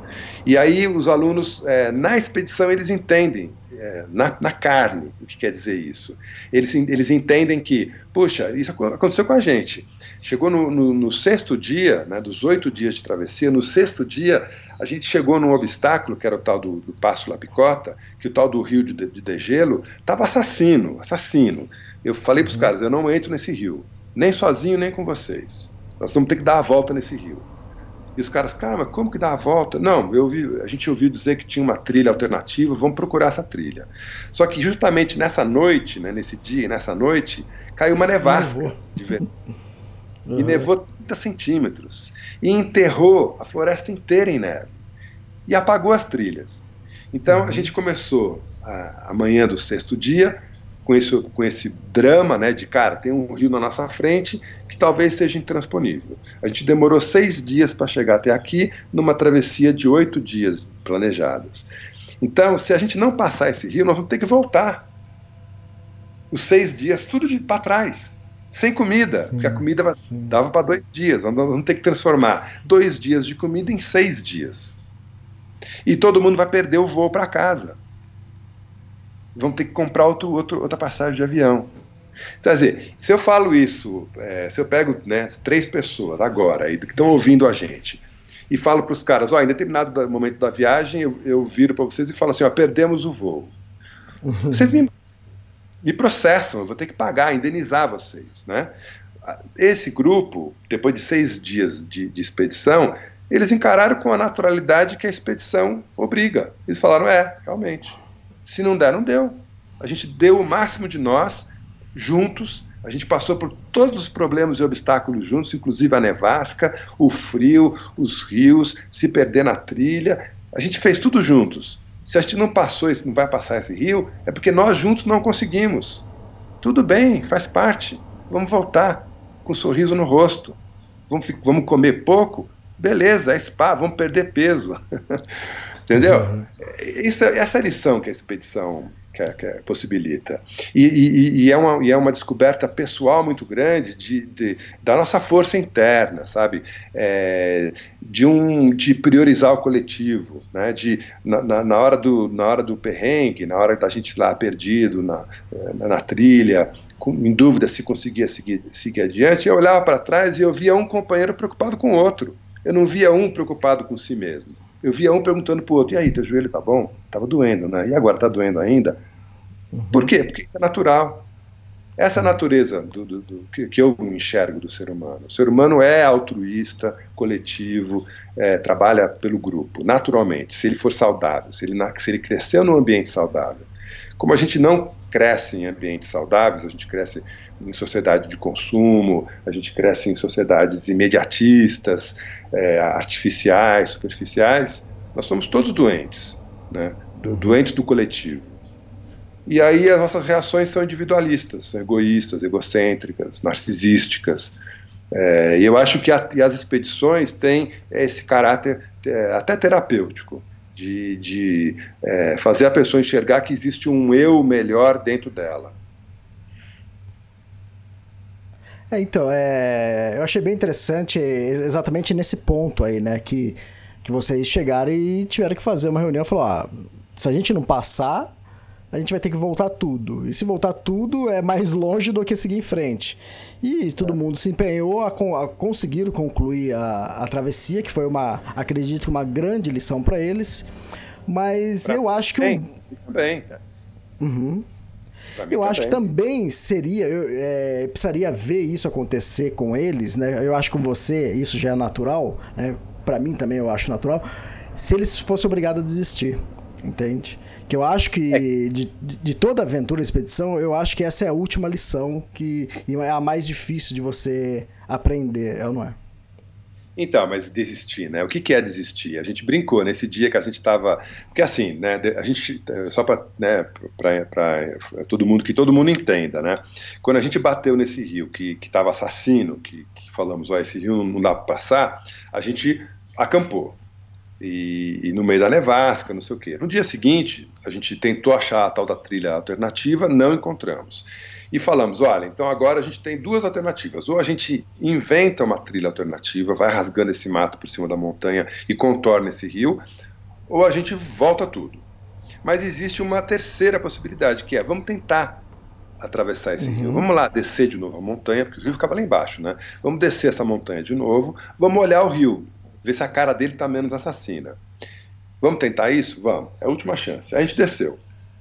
Chegamos lá, o rio estava com uma outra cara. Continuava feroz. É um rio que passa num, uma, num canyon assim, de, de degelo, super rochoso, é, tu, turbulento, né?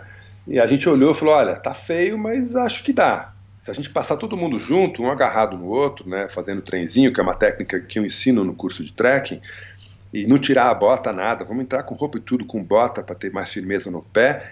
E juntos a gente um dá firmeza para o outro, a gente passa o rio. E fizemos isso com a água mais ou menos na coxa e, e deu certo, a gente passou o rio. E aí em seguida uhum. vinha uma, uma, uma escalada é, a 80 graus de inclinação de um desbarrancamento né, de, de 12 metros de altura. 15 metros de altura. E a gente foi lá e se arrastou naquela, naquela coisa, rolando pedra para baixo. O, último companheiro tomou uma pedrada, mas assim, não machucou, mas tomou uma pedrada. Podia ter machucado, mas a gente conseguiu vencer o desafio, vencer esse, esse obstáculo que na, na, na, na tarde anterior era intransponível. Diante da possibilidade de termos que voltar tudo que a gente tinha feito os seis dias, voltar para trás né, e perder o voo. Quando a gente venceu esse desafio, esse, esse obstáculo natural, você consegue imaginar a alegria da gente? Você sim, consegue imaginar o, a comemoração, o êxtase, né? Um olhava para o outro com os olhos cheios de lágrimas, sabe? E falava, cara, você estava lá comigo, você passou comigo por essa. Uhum. E isso faz a gente irmãos, né? Eu acho que isso acontece regularmente em aventuras. Mas aí você falou, né, desistir. O que, que é desistir? Não tem desistir. Não tenho, não tenho que eu não quero brincar mais, né? Me tira daqui. Uhum. Não tem. A gente teria que, mesmo que a gente desistisse no sentido de não vou adiante, vou para trás, seriam mais seis dias caminhando para trás. Isso é desistir. É, e esse, esse é, o, é o desafio psicológico que muita gente não consegue encarar. É, que, que envolve é, a questão do, do sucesso, né, que é um tema que eu recorrente né, nos textos que eu escrevo, no, no que eu falo. O que, que é sucesso? Né? Mesmo, que, mesmo que a gente não tivesse passado aquele rio e voltado seis dias para trás, eu considero que a gente não teria fracassado. Sim. Isso é sucesso. A gente tentou fazer uma coisa e não conseguiu, fez outra com sucesso.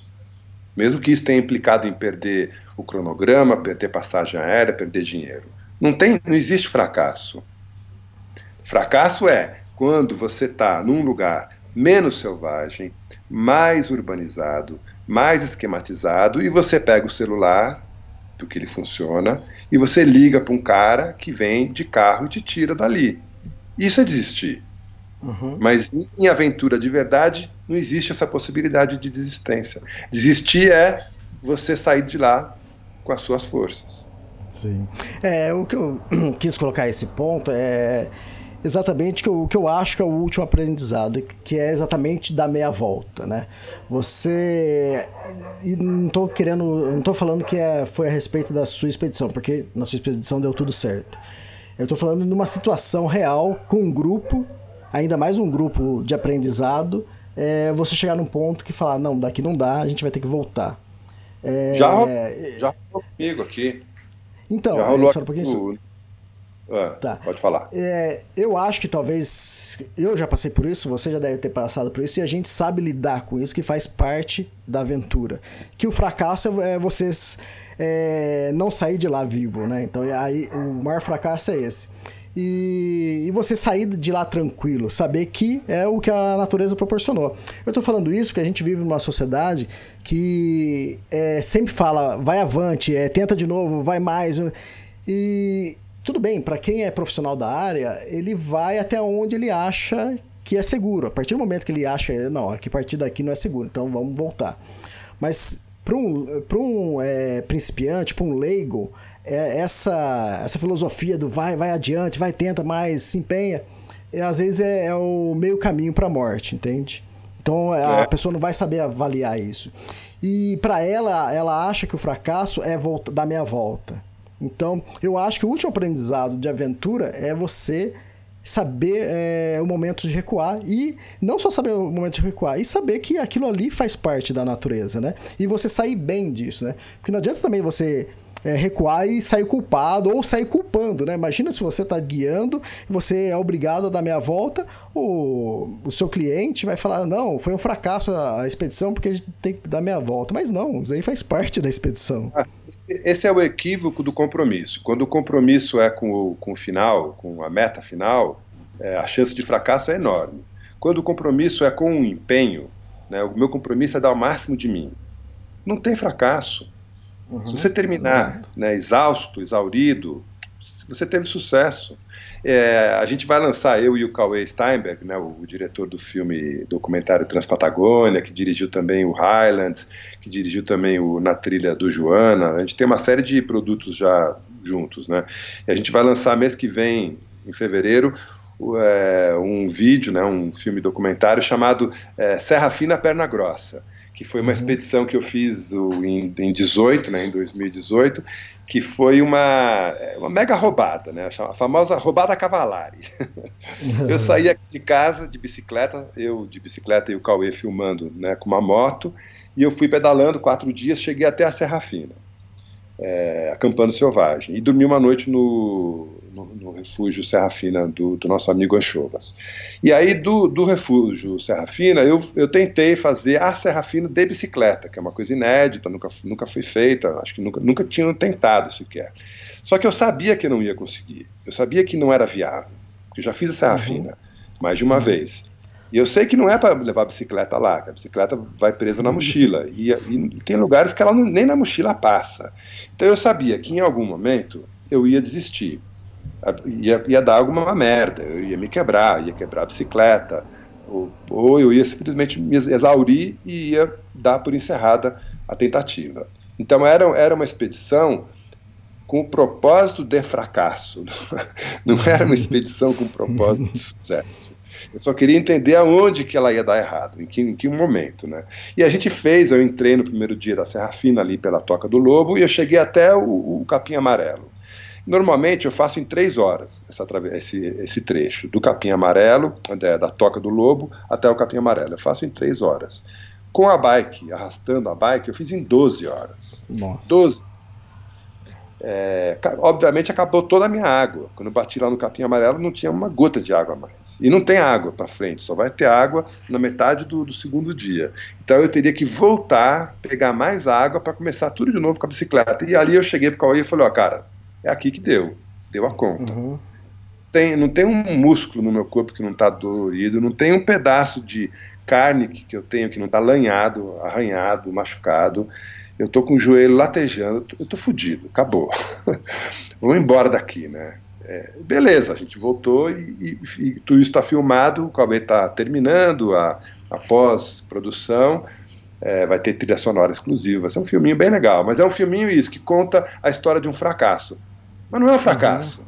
Cara, sim, sim. eu pedalei quatro dias até lá, tentei né, fazer esse trekking com mountain bike maluco e voltei para casa inteirinho.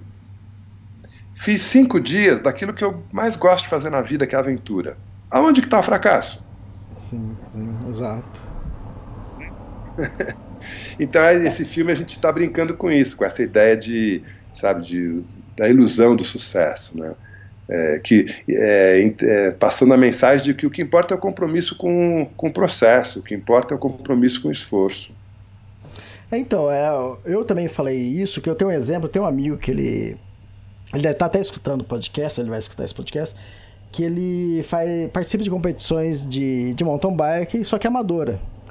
E às vezes eu, eu comento com ele que eu fiz alguma trilha e tive que voltar para trás, e ele fala, Elias, eu não consigo entender isso, né? O apelido dele é Boi.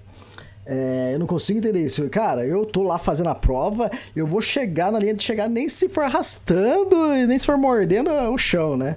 Eu falo, eu falo boi, cara, mas é só uma trilha, cara. É só você pegar, dar minha volta e pronto. É, ela, ela não fez nada para você. É, é, você que. É isso tá dentro da sua cabeça que você é obrigado. Eu, eu digo isso que tudo bem, a pessoa. Ele terminou a prova só, só cansado, nada mais que isso.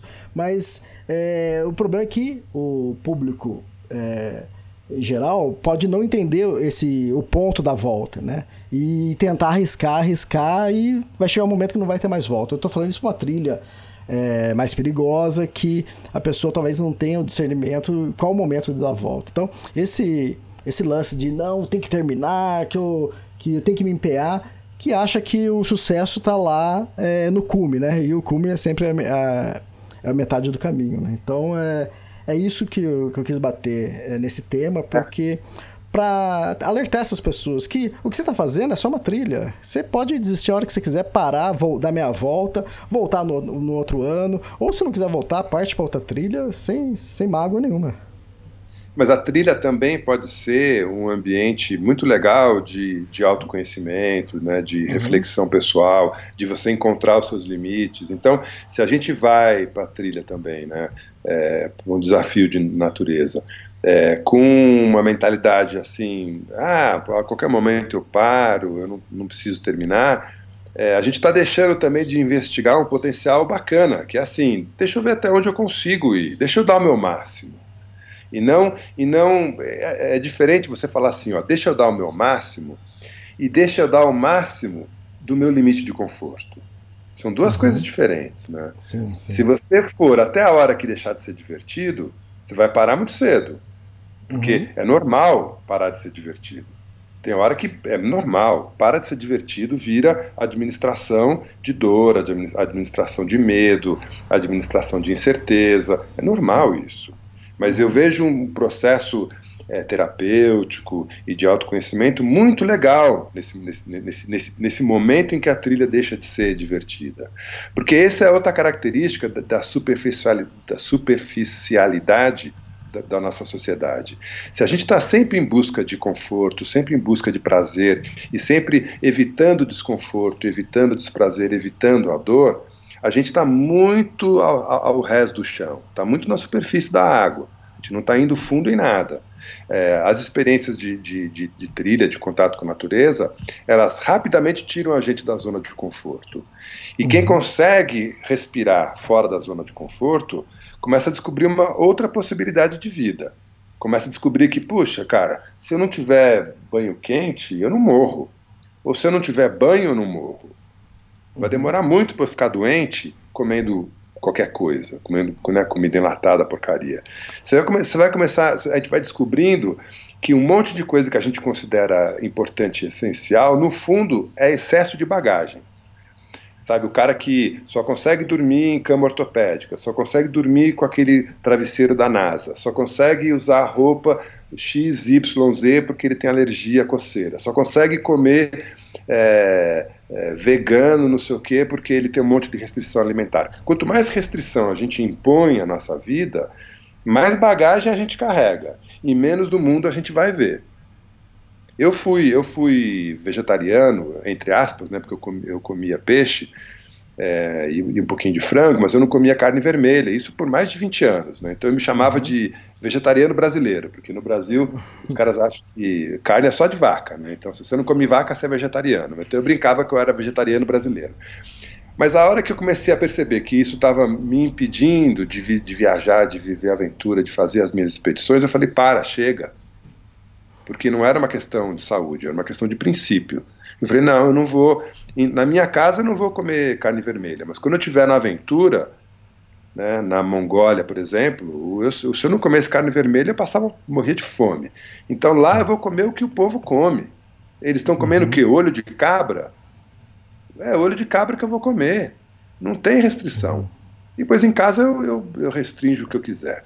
Então, né, só para é, finalizar esse, só para né, voltar para esse tema que você falou, também essa coisa do compromisso de, olha, a qualquer momento eu paro, também não é legal. É, um, é, o, é o extremo oposto. Então não é nem um extremo nem outro. Não é ir até morrer e não é também qualquer coisa eu paro.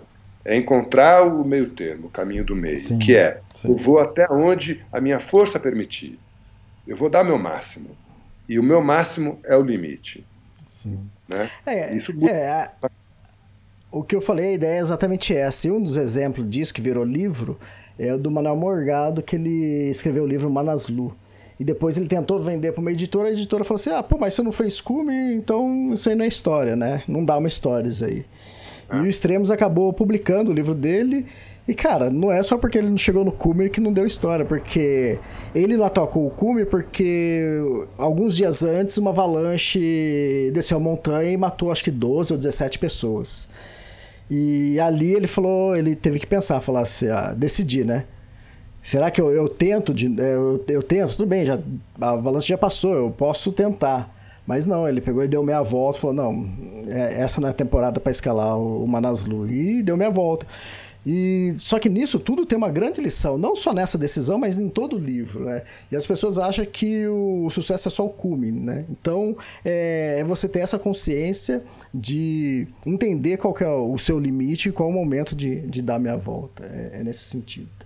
É, e na, no, no, universo de literatura de aventura tem vários outros grandes sucessos, grandes livros, né, histórias que, que narram exatamente grandes fracassos. Né? Tem uhum. a, toda a história do Shackleton, do Endurance. Sim, que, sim uma expedição que deu tudo errado, fracasso absoluto, os caras naufragaram simplesmente. Mas é, depois disso começou todo um trabalho de sobrevivência, de, de, de, de, preservação, de trabalho em equipe, que transforma o fracasso em sucesso. Tem aquela Sim. história, o livro, aquele livro best-seller, o Touching the Void. Eu não uhum. sei qual uhum. que é o... Tocando Vazio. Ficando Vazio, em português, é do, do, do, Joe Simpson, né? Como é que chamava ele? Esqueci também o nome do autor. Isso. Mas é outra, é outra história de, de um acidente, o cara despenca da montanha, quebra as pernas, quebra a costela, é dado como morto, é abandonado pela equipe, aí ele sai rastejando dias, sobrevive e, pô, né? é um fracasso que deu certo. Então, é, isso mostra bem que o, o, as, as, grandes histórias de sucesso, elas são histórias de superações pessoais ou é, coletivas, né? É, porque bater no cume da, da, da, da montanha está ficando cada vez mais fácil, né? Hoje em dia, uhum. mais de mil pessoas chegam no cume do Everest todo ano. A maioria é não é nem montanhista. É, não chegou a mil ainda. É, é, tava, tava estimada a ser mil, mas deu 800 e pouco ano passado, que foi o recorde. 800 ah, pessoas cume do Everest. se fosse difícil, se fosse difícil, 80 chegariam, né? Uh, só para fechar o, a questão da ruta dos pioneiros, é, você disse que quando você terminou a, a ruta, a van estava esperando vocês. Como ele sabia que vocês estavam terminando naquele momento, naquele dia? Papai, papai, ele estou no cume do Everest. Eu sei, meu filho, eu sei. Eu acompanhei você pela sua página Spot. eu tinha um Spot comigo e o, e o, o nosso motorista, o Wilfredo, ele estava acompanhando pelo celular, sabia passo a passo da gente. É, é, porque a sacada foi essa, porque como não pegava celular, nada, pô, mas como você vai marcar? Isso também é uma ideia para as pessoas que, que planejam viagens assim, né? Que, pô, como o cara vai saber que dia que tem que te buscar? Pô, pela página sua do Spot, o cara. É, você coloca para rastrear de quantos, quantos minutos, você lembra? Cinco. Cinco e cinco. cinco. Ah, então o cara sabia exatamente onde você estava. Podia ser, podia ser 10, não tem problema. Mas assim, é, assim é, eu acho super legal, né? A tecnologia que está aí, disponível, acessível, não é cara, super confiável, funciona 100% bem. É, recomendo para todo mundo. Mas assim, se o cara não tem grana para comprar um esporte, se isso não encaixa no, no, orçamento dele, não vai deixar de fazer a aventura, não vai deixar de fazer a ruta é, de Los Pioneiros por conta disso. Porque uhum. é, o, a, a tecnologia de rastreamento via satélite tem, sei lá, 10, 12, 15 anos de, de idade, chegou no Brasil há 4, 5 anos. É, antes disso, como é que as pessoas faziam, né? E faziam. Então, calma lá, né? Adota a tecnologia quando a tecnologia é, é, positiva, é construtiva, faz sentido, e a tecnologia do esporte faz todo sentido. Se não, não fizesse, eu não adotaria. Mas também não pode é, colocar isso como uma restrição. Ou eu, ou eu uhum. tenho isso ou eu não vou. Não pode ser assim, não. A gente não pode ser também consumista nesse sentido. Mas, assim, é, é, é relativamente bem, bem acessível, é bem econômico o, o, aparelho. É fantástico. E como você estava falando, você pretende repetir ela, então? É, então, eu fiquei com, com gostinho de voltar lá, mais na boa, é, com mais tempo, pescar a truta, fazer um, né, uma truta na brasa para a galera. Então eu estou pensando em janeiro voltar para a Ruta de los Pioneiros, em vez de fazer em oito, fazer em, 11 dias talvez.